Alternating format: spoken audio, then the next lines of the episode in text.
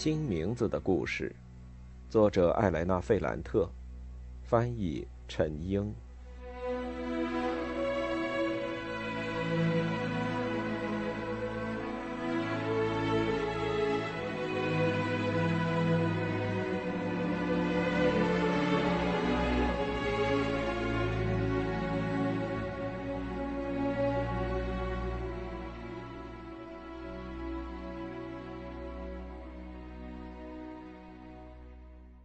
青年。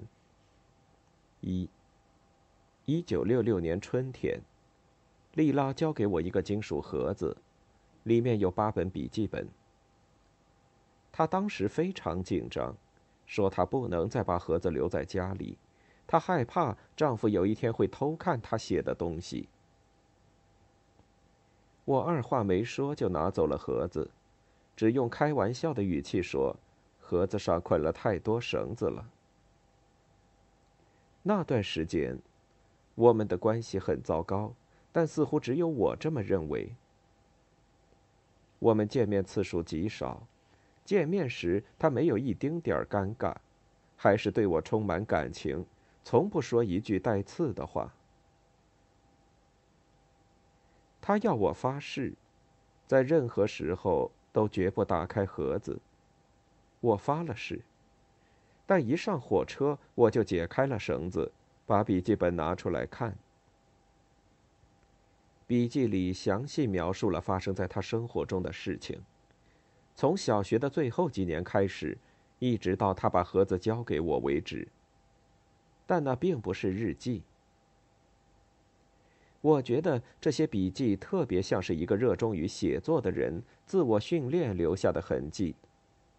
笔记里有大量丰富细致的描写：一根树枝，一洼池塘，一块石头，一片有着白色叶脉的叶子，家里的锅，咖啡壶的每个部分，炭火盆，煤块、煤渣，庭院的详细布局，大路，池塘边上生锈的铁架，小花园和教堂。还有铁路边上被砍伐的树木，新楼房，父母的房子，他父亲和哥哥用于修鞋的工具，他们工作时的动作，尤其是对色彩的描写，在一天的不同时刻，每种东西的颜色。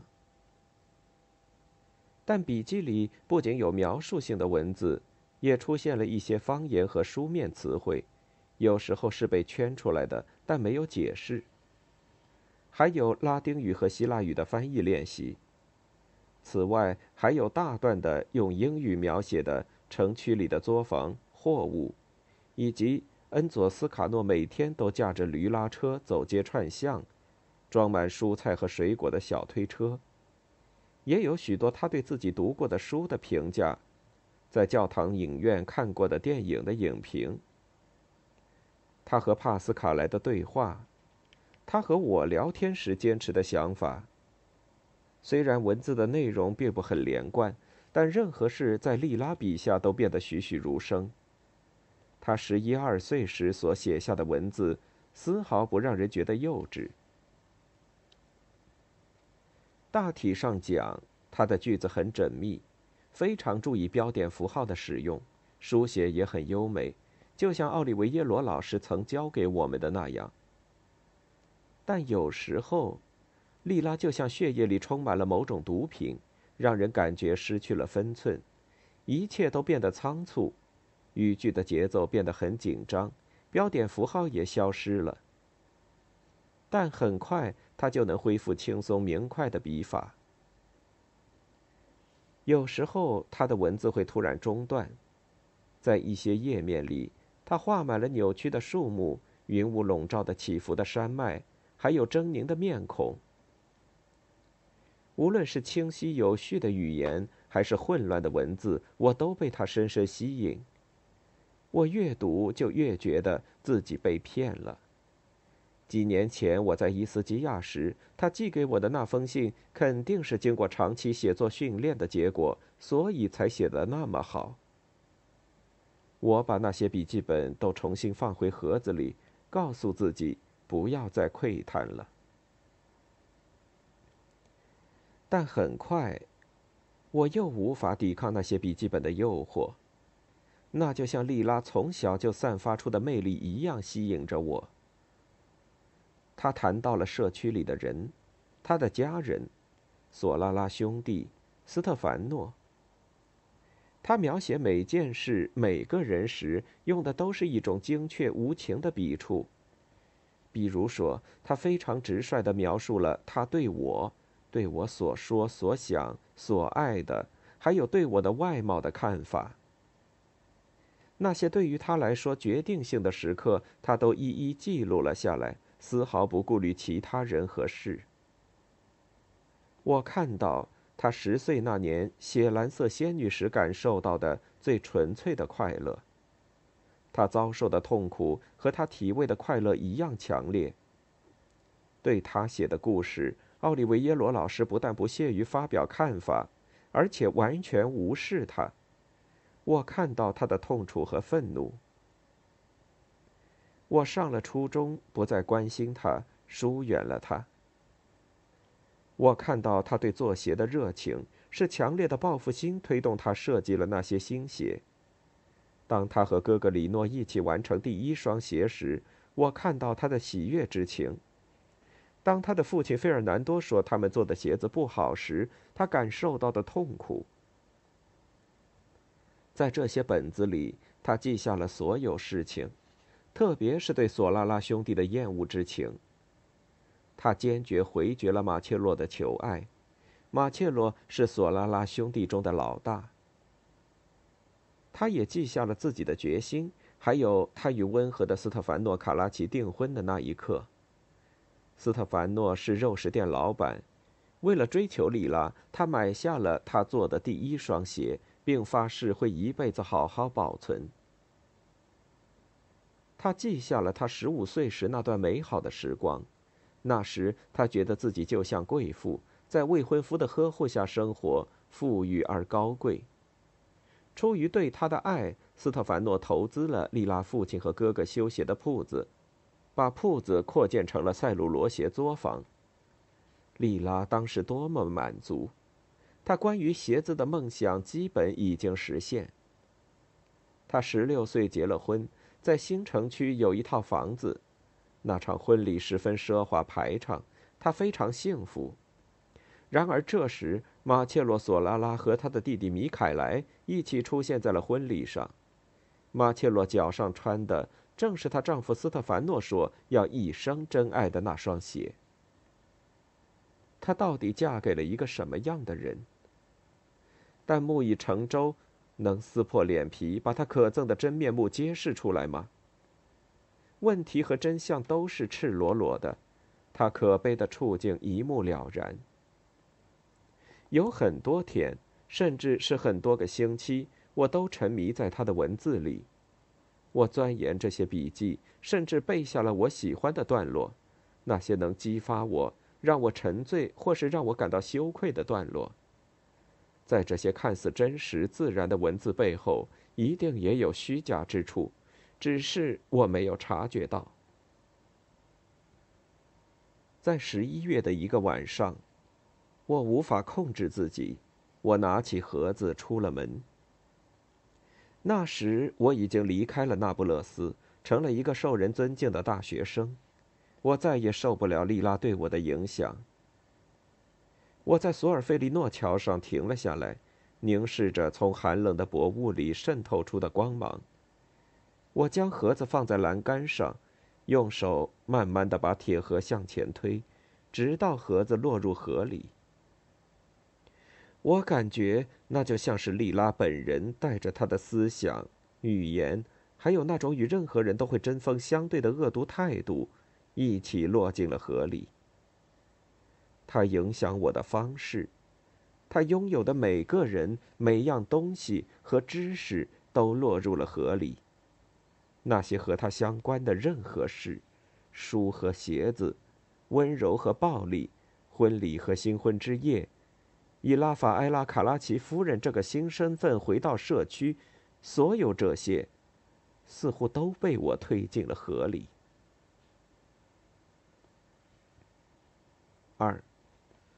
斯特凡诺看起来如此善良，如此深爱丽拉，我不能相信他把丽拉小时候辛辛苦苦做出来的鞋，那双沾满丽拉手印，也包含他所有心血的鞋子，送给了马切罗·索拉拉。当时在婚礼现场，我忘记了阿方索和玛丽莎的存在，他们眼眸闪烁，神采飞扬，坐在桌边交谈着。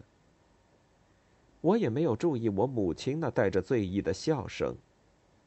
音乐、歌声、起舞的人，一切都黯然失色。安东尼奥出现在阳台上，他醋意大发，站在玻璃窗边，望着紫色的城市和大海。尼诺如同大天使，一言不发，默默离开了大堂的画面，也渐渐都模糊了。我只看到莉拉很激动，在和斯特凡诺耳语。她穿着婚纱，脸色非常苍白。斯特凡诺脸上没有笑容，他满脸困窘，他的额头和眼睛上方那块有些发白，就像通红的脸上戴着一张面具。发生了什么事情？还会发生什么事情？我的朋友用两只手把她丈夫的手臂拉过来。她用了很大的力气。我很了解她，我觉得如果可以，他会把他的手臂撕下来，他会将撕下的手臂高举过头顶，穿过大厅，那手臂会不断滴血，他会把这滴血的手臂当成一根棍棒或是驴腮骨，狠狠劈在马切洛的脸上，瞄准他打下去。是的，他本该这么做。一想到这个情节，我就心跳加速，喉咙发干。他本该将两个男人的眼珠都挖出来，撕咬他们，将他们脸上的肉从骨头上撕下来。是的，是的，我想看到这样的情景。我希望会发生这样的事，让他们的爱情收场，让这场令人无法忍受的婚礼中断。在阿马尔菲海滩那张蜜月的床上，不会再有拥抱。让社区里的每件事、每个人突然间都粉碎，让一切都毁灭吧。我会和莉拉逃走的，去远方生活，就我们俩。我们带着那种破坏性的快乐，在那陌生的城市堕落下去。我认为那天这么结束才是最合适的。假如没有什么能够拯救我们，金钱不行。男人不行，学业也不行，那还不如马上就毁掉所有的一切。他的怒火在我的胸中燃烧，一种属于我的力量，或者说不属于我的力量，自我迷失的快感将我淹没。我希望这种力量能得到蔓延，但我又意识到我对这种力量的恐惧。后来我才慢慢明白。我只能无声无息地体味不幸，因为我没有能力让怒火爆发。我害怕暴力，我对那些暴力反应感到害怕。我更愿意一动不动，让憎恨不断滋生。但莉拉却不是这样，她离开座位时动作非常果断。她站起来，桌子在晃动，脏盘子里的餐具也在晃动，一个玻璃杯被碰倒。斯特凡诺动作有些机械，他急忙伸手扶住酒杯，防止酒洒向索拉拉太太的衣服。莉拉快步从侧门出去，每次婚纱被什么东西挂住，她都会奋力扯开。我想过追上去，抓住他的手，低声告诉他：“离开，我们离开这里吧。”但我没有动。斯特凡诺犹豫了一下，从那些跳舞的人中间穿过去追丽拉。我看看周围，人们也意识到新娘在抗议着什么。马切罗依然若无其事，亲切地和里诺聊天，就好像他穿着那双鞋很正常。那个古董商的祝酒词继续进行着，而且越来越不堪入耳。那些等级最低的宾客只能继续强颜欢笑。除了我，没有任何人意识到刚刚才举行的婚礼已经结束了。这场婚姻本应该持续到这对夫妇去世，直到他们子孙满堂，一起经历快乐和痛苦，银婚还有金婚。但对丽拉来说，不论丈夫怎么祈求她的原谅，都无济于事。这场婚姻这时候就结束了。三，当时发生的事情让我很失望。我坐在阿方索和玛丽莎身边，但我并没有听他们在说什么。我等待着莉拉的反抗，但什么也没有发生。像往常一样，我猜不出他头脑里有些什么。我没有听到他的叫喊，没有听到他说威胁的话。半小时后，斯特凡诺再次出现，他看起来很平静，换了衣服。眼睛和额头周围的那层灰白也消失了。他在青棚中周旋，等待着新娘的到来。莉拉再次回到大厅时，身上穿的不再是婚纱，而是一身浅蓝色的旅行套装，头上戴了一顶蓝帽子。她用银勺子从一个水晶罐子里舀出糖果发给孩子们，然后走到每张桌子前发喜糖。他先给他的父母发了喜糖，接着是斯特凡诺的父母。他无视索拉拉一家，甚至无视了他的哥哥里诺。哥哥面带苦笑问道：“我哪儿得罪你了吗？”他没有回答，把喜糖包发给坐在他哥哥身边的皮诺奇亚。莉拉目光茫然，两腮泛红。轮到我了。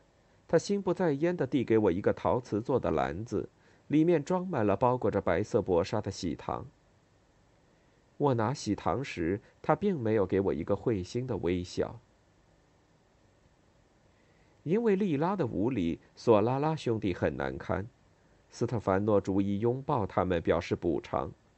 他表情平静，低声嘀咕了一句：“他累了，请对他耐心点。”他亲吻了李诺的脸颊，大舅子满脸不高兴地说：“他不是累了，斯特，我很抱歉，他生来就这脾气。”斯特凡诺认真的回答说：“所有问题都会解决的。”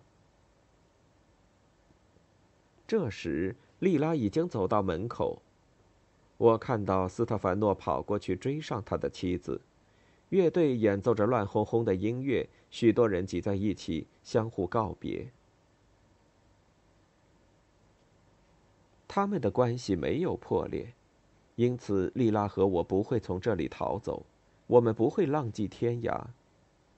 我想象着新娘和新郎坐上敞篷车，漂亮而优雅。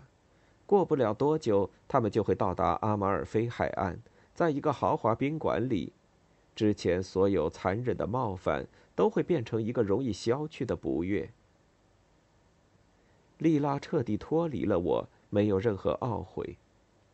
我突然感到，他和我之间的距离比我想象的还要远，不仅仅是因为他结婚了，也不仅仅是因为每天晚上他都会恪守婚姻规则，同一个男人睡觉。当时我觉得有一件之前不明白的事情忽然变得很清楚：莉拉小时候辛辛苦苦做出来的鞋子，被她丈夫拿去和马切洛做了一个交易。莉拉不得不接受这个事实，她不得不承认，对于她来说，她丈夫比任何人、任何东西都要重要。莉拉已经做出了让步，她已经原谅了那种冒犯，这意味着她和斯特凡诺之前的关系非常坚固。她爱他，就像图片小说里的姑娘一样爱着他。她会为斯特凡诺牺牲自己的一生。而斯特凡诺根本不会在意这种牺牲，他将占有他丰富的情感、智慧，还有想象力，但却不知道如何回应。他会白白的浪费他。我觉得自己不可能像他那样爱上任何人，甚至是尼诺。我只知道看书打发时间。在那一刻，我感觉自己就像一只有缺口的碗。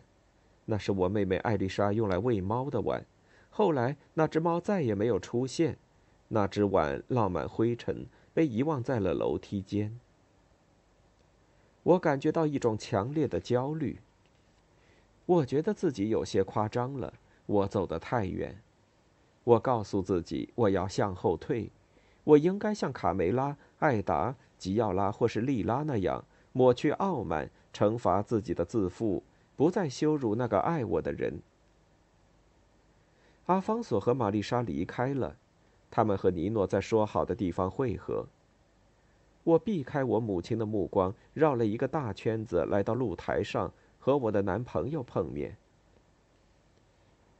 太阳已经落山，我穿得很薄，觉得很冷。安东尼奥看到我，点了根烟，假装在看海。我们走吧，我说。你和萨拉托雷的儿子一起走吗？我要和你走。别撒谎了。为什么？因为那家伙要你的话，你就会把我丢在这儿，连一声再见都不会说。他这么毫不留情、没有一点遮掩的对我说话，让我真的很生气。我气呼呼的对他说：“我母亲随时都有可能过来，为了你，我有可能要挨她的耳光。如果你不明白我来这里冒的风险，这意味着你只想着你自己，根本就不在乎我。”他听到我说的句子很长，没用方言，而且还是虚拟语态，这让他失去了耐心。他扔掉香烟，抓住了我的手腕，根本就没有控制所用的力度。他对我吼道：“是嗓子眼里发出的那种吼声。”他在那里只是为了我，因为是我告诉他，让他一直待在我身边的，在教堂里，在吃饭的地方。是的。是我。你让我发誓。他喘了一口气说：“你说你要发誓，你永远不会留下我一个人。我做了衣服，欠了索拉拉太太很多钱。我这么做就是为了让你高兴，照你说的去做，甚至都没和我母亲、弟弟、妹妹在一起待上一分钟。但我得到的回报是什么呢？我得到的报偿就是你像对待一个白痴一样对待我。你一直在跟那个诗人的儿子说话。”你当着所有朋友的面让我没面子，让我丢脸，因为对于你来说，我什么都不是。你受过教育，而我没有，我都听不懂你说的话。这是真的，我真的不懂。但是，真该死，莱诺！你看着我，你看着我的眼睛。你觉得你可以玩弄我？你觉得我不会说不？你错了。你知道所有的事，但你不知道，如果我们现在从这扇门出去，如果现在我说可以说我们一起走，但如果我发现你在学校里或是在别的什么地方再跟尼诺那个混蛋见面，我就会杀了你，莱诺，我会杀了你的。所以你要好好想想，在这里马上离开我。他有些绝望地说：“这对你是最好的选择。”他红着眼睛，眼睛瞪得大大的，看着我，大张着嘴巴说了许多话。他没有叫喊，却像是在叫喊一样。他的鼻翼也大张着，鼻孔显得黑洞洞的。他脸上的表情非常痛苦。我感觉他的内心一定更痛苦。他说的那些话都是通过喉咙发自肺腑的话。那些话像是在空气中爆破了，如一块铁片割伤了他的喉咙和肺。混乱中，我感觉我需要他的侵犯，我需要他钳住我的手，需要那种害怕被他打的感觉。那些滔滔不绝、痛苦的话，甚至带给我安慰。我知道，他至少是在乎我的。你弄疼我了。我说：“他慢慢松开了手，但还是张着嘴瞪着我。我决定在意他，顺从他，依靠他。我的手腕已经发紫。你的决定怎么样呢？”他问我。“我要和你在一起。”我撅着嘴回答说。他闭上了嘴巴，眼里充满泪水，然后他望向大海。极力想咽下眼泪。后来，我们俩单独走在路上，我们没有等帕斯卡莱、恩佐，还有其他女孩，也没有跟任何人打招呼。最重要的是，不要让我母亲发现。因此，我们是步行离开的。天已经黑了。起初，我们彼此并没有身体接触。后来，他犹豫了一下，把一条胳膊搭在我的肩膀上。他想让我明白，他希望得到我的宽恕，就好像犯错的人是他，因为他爱我。他决定把自己几个小时前亲眼看到的那些情景，我和尼诺勾搭的情景，当成是一种幻觉。我把你的手弄青了吗？他拉着我的手腕问。我没有回答。他用他的大手握了一下我的肩膀，我做了一个推开他的动作，这让他放慢了节奏。他等着，我也等着。当他又一次做出妥协的表示，我伸出一只手臂搂住了他的腰。四，在树后面。在大楼的门房下面，在黑暗的街道上，我们不停的接吻。后来我们坐上公共汽车，中间换了一趟车，到了火车站。我们沿着铁路旁那条人迹罕至的路步行，向池塘走去。一路上，我们还在不停的接吻。尽管我的裙子很薄，夜晚的冷风吹得我直打寒颤，但我觉得自己发热。在暗处，安东尼奥有时会贴着我，激烈的拥抱会弄疼我，他的嘴唇滚烫，那种温度点燃了我的幻想。我想，也许丽拉和斯特凡诺已经在酒店里，他们也许正在准备吃饭，也许他们正在为夜晚做准备。被一个男人拥抱着入睡，就不会感到冷了。我感觉到安东尼奥的舌头在我的嘴里游走，手隔着衣服摸索我的胸。我隔着他的裤子口袋抚摸着他的下面。黑色的天空中散落着一些暗淡的星星，池塘腐败的泥土气息和苔藓的味道被春天甜丝丝的气味掩盖着。草湿漉漉的，水忽然荡漾起来。好像有一颗橡子、一块石头，或者是一只青蛙落了进去。我们沿着一条熟悉的路慢慢走，这条道路通往一排干巴巴的树，树干很细，树枝被剪得乱七八糟。几米远的地方就有一家破败的罐头厂，有一座屋顶已经塌了的房子，只剩屋脊和一些铁皮板。就像有一根绒线在我身体里拉扯着我，我的欲望在涌动，我迫切的期待着欲望能得到满足，以粉碎那天所有的一切。我的腹部下方有一种快感刺激着我，比其他时候更强烈。对着我的嘴，对着我的脖子，安东尼奥用方言对我讲着情话，语气热烈而迫切，我一句也不说。在和他私会时，我总是不说话，我只是在喘息。告诉我你爱我，他恳求说：“是的。”告诉我：“是的。”我没有说其他的。我抱着他，紧紧的用尽全力抱着他。我渴望他亲吻和爱抚我身体的每一个角落，我需要被撕咬，被碾碎。我渴望喘不上气来。他把我推开一点儿，依然在吻着我，一只手伸进我的文胸里，但是我觉得还不够。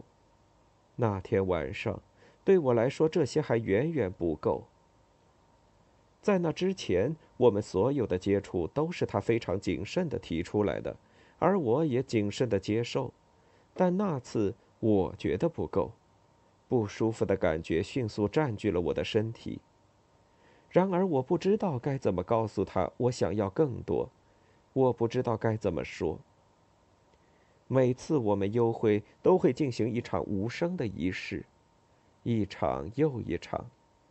他抚摸我的乳房，撩起我的裙子，抚摸我的双腿之间。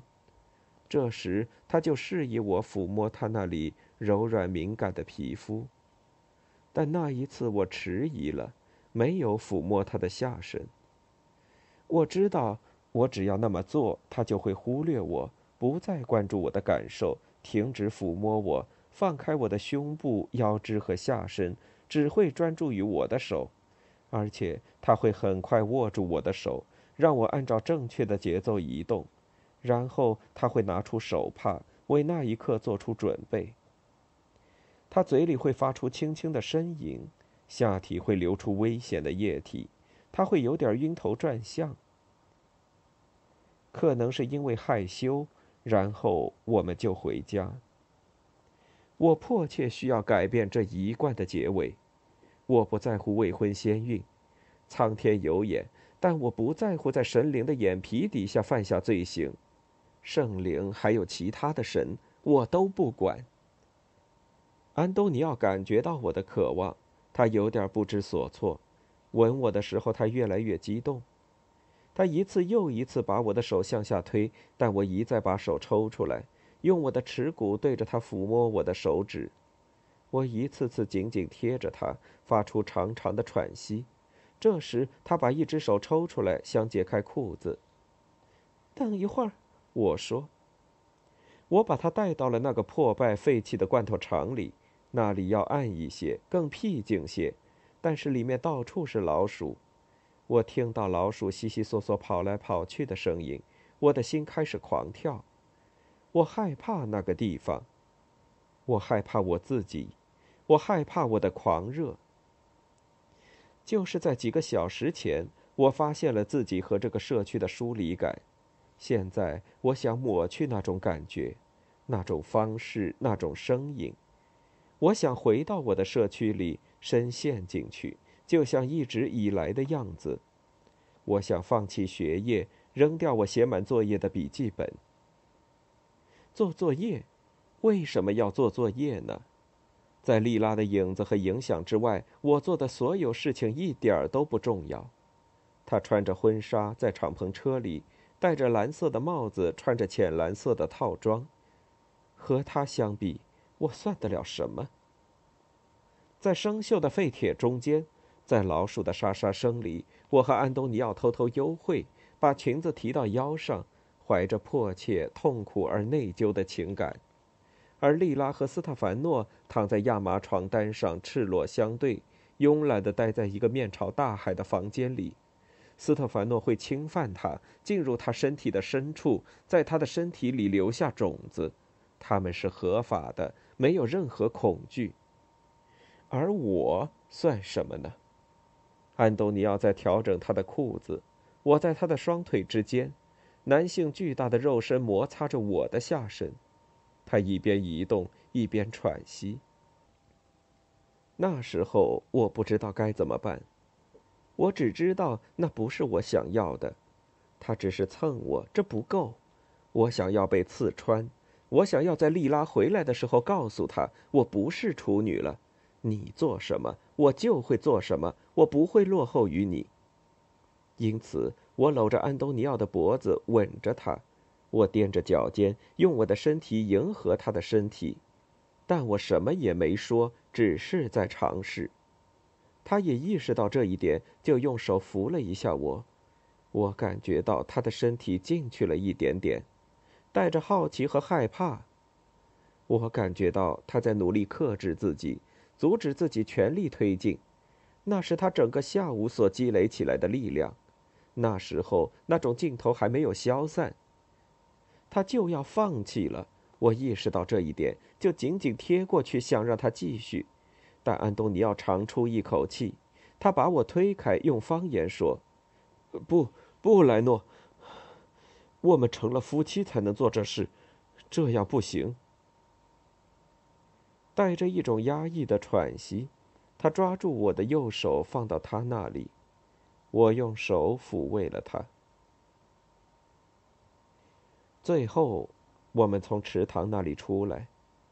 他有些尴尬的对我说：“他尊重我。”他不希望在那个肮脏的地方用那种不体面、随随便便的方式做一件会让我后悔的事情。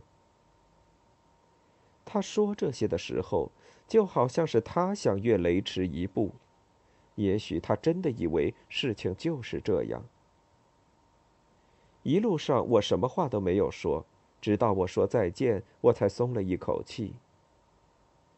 我敲了家门，是我母亲开的门，她并没有叫喊，也没有一句责备的话，尽管我弟弟拉着她，他劈头盖脸的耳光还是扇在了我的脸上，我的眼镜一下就飞到了地上。我马上用一种幸灾乐祸的语气大喊起来，一丝方言的痕迹都没有。我用纯正的意大利语喊道：“你看，你都做了什么？你打碎了我的眼镜儿，因为你的缘故，我不能再学习了，我再也不用去学校了。”我母亲一下子僵住了，她正在打我的手，也像一把斧头一样停在了空中。我的小妹妹艾丽莎捡起了眼镜，轻轻地说：“拿着吧，莱农，你的眼镜没有摔坏。”五，我觉得精疲力竭，无论我怎么休息，总是缓不过来。我第一次逃学，没去学校。我记得我有十五天都没去学校了。就连和安东尼奥我也没说，我没有告诉他我的书读不下去了，我想退学。我还是像往常一样出门，整个早上都在城市里转悠。那段时间，我对那不勒斯倒是更加熟悉了。我在黎明港口的旧书摊上翻阅旧书，我不由自主地记住那些书名和作者的名字。我接着往前走，走到托雷多。走到海边，我顺着萨尔瓦多罗沙路走上沃美罗，走到圣马蒂诺，然后经过佩特拉里奥回来。我在多格内拉路摸索，一直走到公墓。我一个人静静地走在林荫小路上，读着石碑上死者的名字。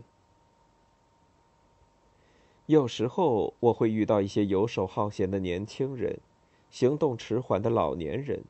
甚至看似文质彬彬的中年绅士，他们用猥亵的语言调戏我，感觉危险在逼近，我低着头，加快脚步，急忙逃开。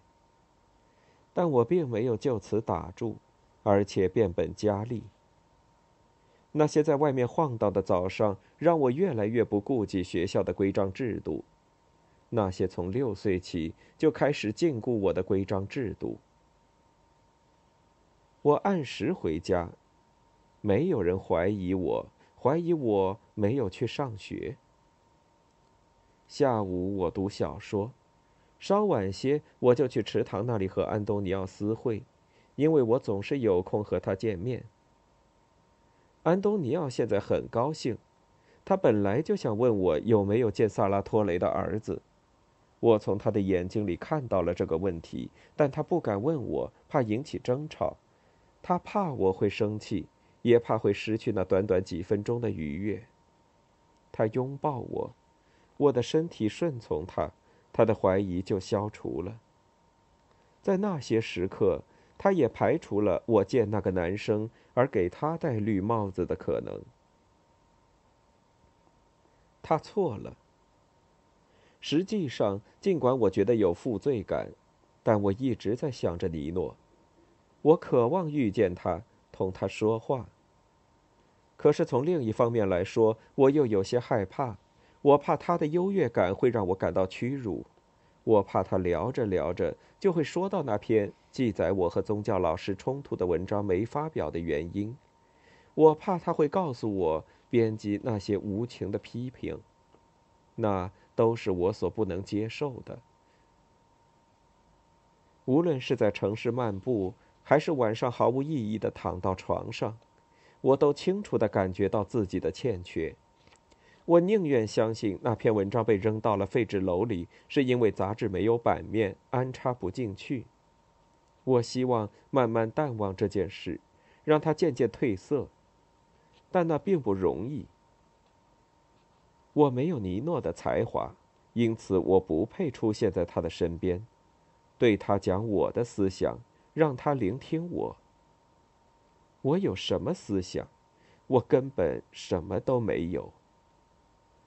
我最好知趣一点不要再读书了，不要再热衷于分数和表扬，知难而退吧。我希望自己能渐渐淡忘掉那一切，那些整日盘踞在我脑海里的想法，那些死的或者活的语言，那些就连我和几个弟弟说话时也会冒出来的意大利语。我想，我之所以会这样，那也是莉拉的错。我应该忘掉她。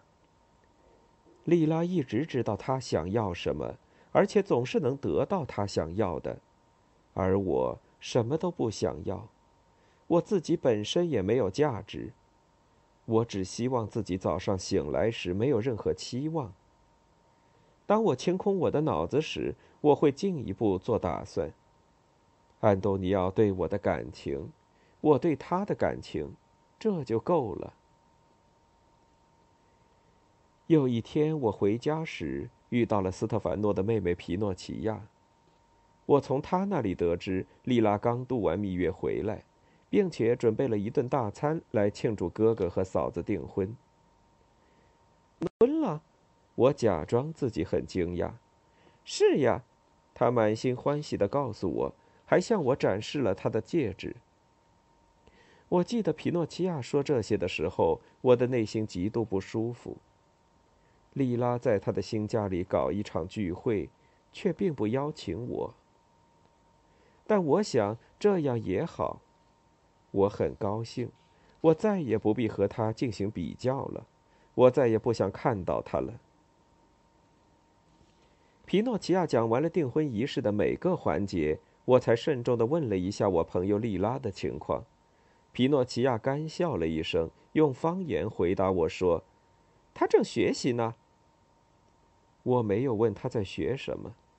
那天我一回到家就开始睡觉，睡了整整一个下午。第二天，我像往常一样早上七点出门，我去学校，确切的说是假装去学校。我刚穿过大路，就看到莉拉从敞篷车里出来，她头也没回就钻进我家的院子，并没有转身和坐在方向盘前的斯特凡诺打招呼。他穿着考究，虽然没有太阳，还是戴了一副深色大墨镜。那条蓝色纱巾更是让我觉得不同寻常。他把纱巾打了一个结，盖住了嘴巴。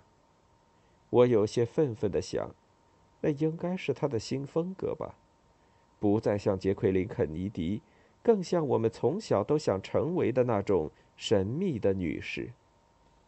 我径直向前走去。没有理他。走了几步之后，我又返回去，并不是为了什么，只是有些不由自主。我的心跳得很快，脑子也很乱。也许我想听他当面告诉我，我们的友谊已经结束了；也许我想大声告诉他，我不想上学了，我也想结婚，住在安东尼奥的家里。和他妈妈以及弟弟妹妹生活在一起，和疯寡妇梅丽娜一起打扫楼梯。我快步穿过院子，看到她进了她婆婆住的那栋楼。我走上楼梯，就是我们小时候去找唐阿奇勒，让他把洋娃娃还给我们那次一起走过的那些楼梯。我叫了他一声，他回头了。你回来了，我说。是啊，那你为什么没来找我？不想让你看到我。其他人都可以看到你，就我不能吗？我不在乎其他人，但你不一样。我犹疑的看着他。他有什么不能让我看到的呢？我向上走了几级台阶，走到他的跟前。我小心的揭开了他的纱巾，还有墨镜。六。我现在又想象着我揭开他的面纱和墨镜时的情景。我开始讲述他的蜜月旅行，但这次我讲述他的蜜月不是他在楼梯口告诉我的那些，而是后来我从他的笔记本里读到的。我对他是不公平的。之前为了贬低他，我认为他轻易让步了，就像尼诺把我一个人留在宴席大厅时，我所感受到的挫败感。我要让他变得低微，以减轻我自己的挫败感。事实是，那场宴席结束的时候，他坐在敞篷车里，身上穿着一套蓝色衣服，头上戴着一顶蓝色帽子，他的眼睛因为愤怒而发红。斯特凡诺启动车子之后，他用我们这个社区最肮脏、最让人难以忍受的话辱骂他。像往常一样，他忍受着他的谩骂，勉强笑一下，什么话都不说。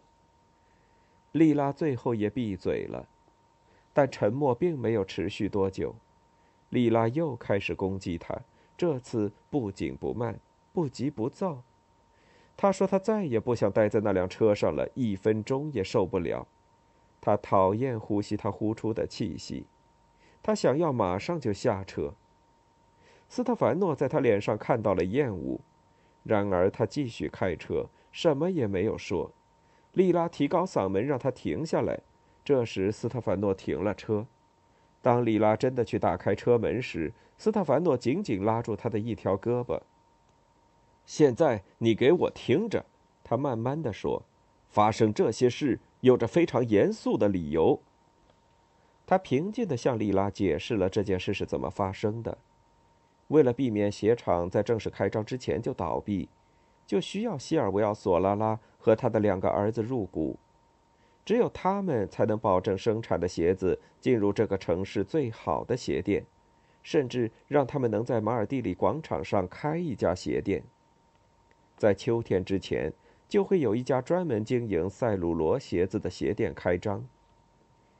你的需要关我屁事！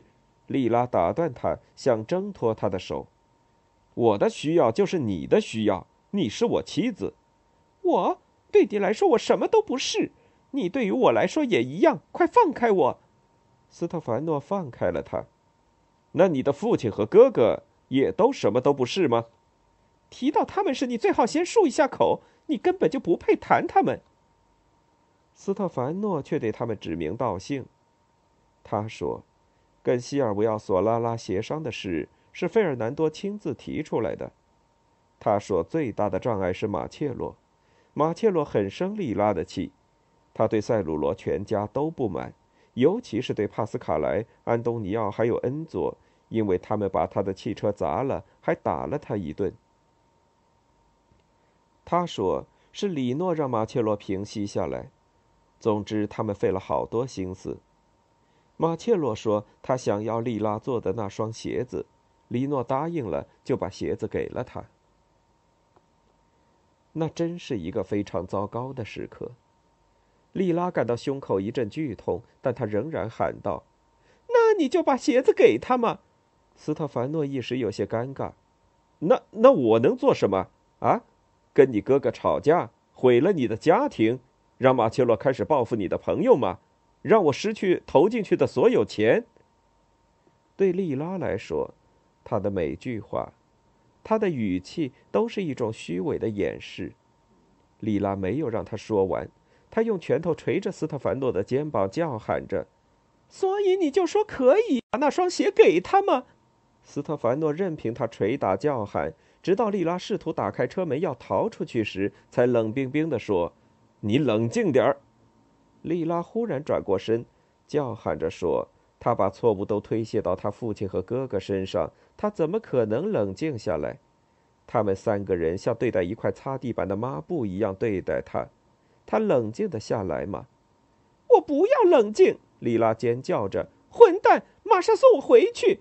你刚刚对我说的那些事。”你要回去当着另外两个狗屎男人再说一遍。当她用方言说“狗屎男人”的时候，她意识到这越过了丈夫的底线，他没法再保持心平气和。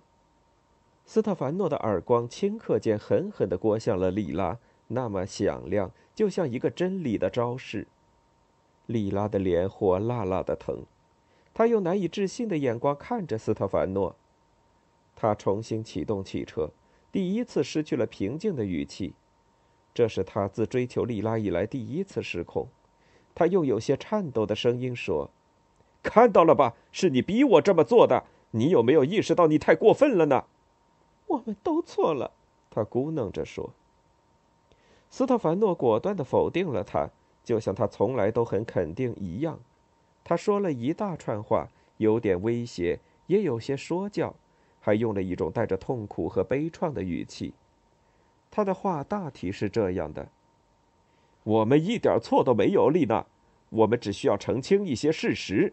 你现在再也不是塞鲁罗家的人了，你是卡拉奇太太。你应该照着我跟你说的去做。我知道你不是一个世俗的人，你不知道什么是商业。你觉得钱是从地上捡的，但其实不是这样。